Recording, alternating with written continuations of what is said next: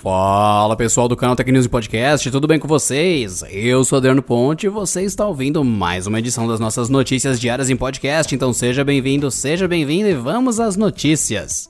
O Ministério da Educação anunciou nesta quarta-feira a decisão de adiar a edição 2020 do Exame Nacional do Ensino Médio, o Enem. A nova data ainda será escolhida a partir de uma enquete que será feita junto aos inscritos. Em nota conjunta, o MEC e o INEP afirmam que as datas serão adiadas de 30 a 60 dias em relação ao que foi previsto nos editais. E vale lembrar que no cronograma inicial, o Enem 2020 impresso aconteceria nos dias 1 e 8 de novembro. Já os participantes da versão digital fariam o um exame nos dias 11 e 18 de outubro. Para definir a nova data, o INEP promoverá uma enquete direcionada aos mais de 3,5 milhões de candidatos que se inscreveram para o exame. Ela será feita em junho através do site Página do Participante. E sempre bom lembrar, as inscrições para o exame seguem abertas até as 23 horas e 59 minutos dessa sexta-feira, dia 22 de maio. A próxima edição do Oscar deve ganhar uma nova data também. A revista Variety disse ter conversado com pessoas próximas à organização do evento. Elas dizem que a Academia de Artes e Ciências Cinematográficas está estudando o adiamento por conta da Covid-19. Até o momento, a premiação ainda se mantém agendada para 28 de fevereiro de 2021. Apesar da possível mudança de data, as fontes disseram que a academia ainda não tem um novo calendário para a celebração, tampouco se haverá mudanças nas datas para inscrição das produções. Aliás, esta não seria a única mudança da academia para a premiação por conta da pandemia. Com os cinemas fechados em grande parte do mundo, as regras do Oscar passaram a permitir a inscrição de filmes que foram lançados somente em formato digital, mas cuja proposta inicial era a divulgação em cinemas. Nas regras antigas, somente produções que tiveram ao menos 7 dias de bilheteria podiam concorrer. O TikTok agora tem um ex-executivo da Disney como seu novo CEO. Kevin Mayer deixou o posto de executivo mais importante da plataforma de streaming, a Disney Plus, para comandar o app de vídeos curtos que pertence à gigante chinesa chamada ByteDance. Mayer vem de um momento delicado dentro da Disney.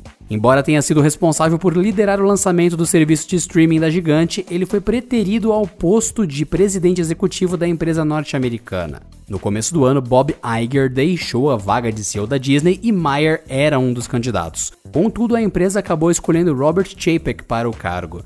A escolha teria sido porque Meyer ainda precisava de mais experiência operacional. Por isso, o executivo saiu em busca de novos desafios e agora assume a liderança do TikTok. Além do posto de CEO no app, ele também acumulará a função de COO na ByteDance. A companhia chinesa pode ter colocado Mayer no cargo como uma movimentação para se aproximar do governo dos Estados Unidos. Ele vai assumir o posto na nova empresa em 1 de junho. No lugar dele na Disney assume Rebecca Campbell, executiva com 23 anos de casa. Enquanto companhias de smartphones eliminam os fios para fones de ouvido, o Google estuda uma tecnologia para comandos exatamente pelos cordões dos fones. A empresa divulgou uma pesquisa na qual propõe integração por gesto e toque através de fios. Embora não seja somente dedicada para controle de músicas com fones de ouvido, o Google usou esse exemplo para mostrar o potencial da ideia. Chamada de e-Textile Micro Interactions, a tecnologia funciona com inteligência artificial reconhecendo pressão, área e tempo de toque, além de torção dos fios. Com isso é possível destinar comandos de acordo com a interação com a peça. Assim, o Google propõe uma nova forma de controlar o áudio com um cordão inteligente. E segundo testes da empresa, a tecnologia se mostrou mais precisa que o controle por voz ou por toque, como acontece nos modelos sem fio. A empresa também mostra uma interface de navegador usando o mesmo modelo. E por enquanto a pesquisa é só um estudo de tecnologia, sendo que o Google ainda não pretende fazer nenhum produto controlado por esse tipo de smart fio. O Facebook anunciou nesta quarta-feira que o Rooms, a sua plataforma de videoconferências, será integrada também ao Instagram. E com isso, os usuários da rede social poderão em breve criar as próprias salas de videochamadas em vídeo e convidar seguidores dessa lista de outras redes, desde que suas contas estejam ligadas a um perfil do Facebook. Por enquanto, um grupo ainda pequeno de usuários já pode aproveitar a criação de chamadas em vídeo diretamente pelo Instagram. Cada sala pode abrigar até 50 convidados e o recurso também está disponível no Messenger. A vantagem, na realidade, é que não será mais preciso ter o mensageiro do Facebook instalado no celular para criar uma sala do Rooms, no caso de você ter uma conta do Instagram vinculada ao próprio Facebook. De resto, permanecem os mesmos recursos e a possibilidade de convidar qualquer pessoa para a chamada em vídeo. E os participantes não precisam de conta em nenhum serviço pertencente à empresa de Mark Zuckerberg. O recurso será liberado aos poucos para usuários do Instagram.